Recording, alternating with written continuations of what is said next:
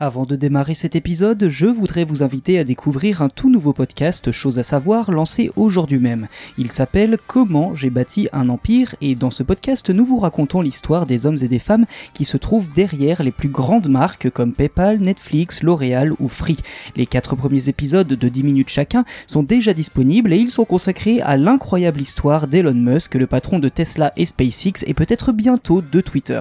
Dans cette série, on vous dévoile tout sur lui, son enfance en Afrique Sud, ses amours, ses échecs et ses grandes réussites, tout, jusqu'à sa folle ambition martienne. Si cela vous intéresse, il vous suffit de chercher comment j'ai bâti un empire dans votre appli de podcast ou d'aller sur chosesasavoir.com.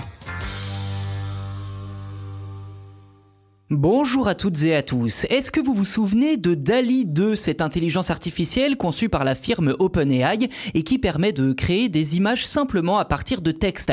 Eh bien, si ce n'est pas le cas, je vous invite tout d'abord à écouter l'épisode que nous lui avions consacré il y a quelques mois. Mais aujourd'hui, il semblerait bien que DALI 2 ait du souci à se faire puisque son concurrent direct développé par Google et intitulé Imagen propose des résultats encore plus impressionnants. Pour se rendre compte des possibilités quasi infinies qu'offre Imagen, il suffit simplement de se rendre sur le site internet de l'IA. Dans la note d'intention, les développeurs la décrivent comme, je cite, un modèle de diffusion texte-image doté d'un degré de photoréalisme et de compréhension du langage sans précédent. Fin de citation.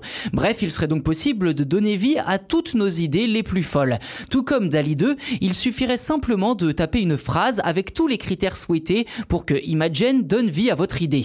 Plusieurs exemples sur le site permettent en effet de mesurer l'étendue des capacités de l'IA, comme je cite un cobra géant dans une ferme, mais le cobra est constitué de maïs, ou encore un cerveau chevauchant une fusée en direction de la Lune, ou encore à nouveau un oiseau très énervé.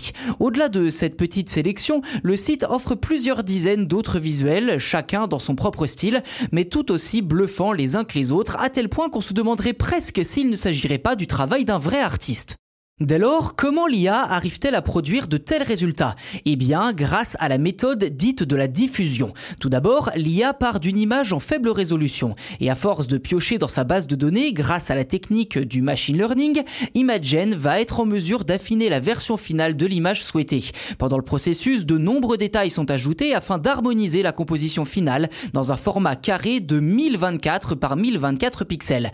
À noter que les images exposées sur le site ont été produites dans des conditions de laboratoire très contrôlées et que l'usage de cette IA est pour l'instant circonscrite aux chercheurs de chez Google. Aucune date d'ouverture au grand public n'a été annoncée et pour cause. Dans un chapitre intitulé Limites et impact sociétal, les chercheurs ne cachent pas leur inquiétude de voir leur technologie détournée à des fins douteuses. De plus, Imagen mobilise des sets de données dans lesquels aucun tri n'a été fait, ce qui lui a permis de progresser plus rapidement, mais aussi qui ouvre la porte à des interprétations racistes sexiste ou même pornographique de la part du public.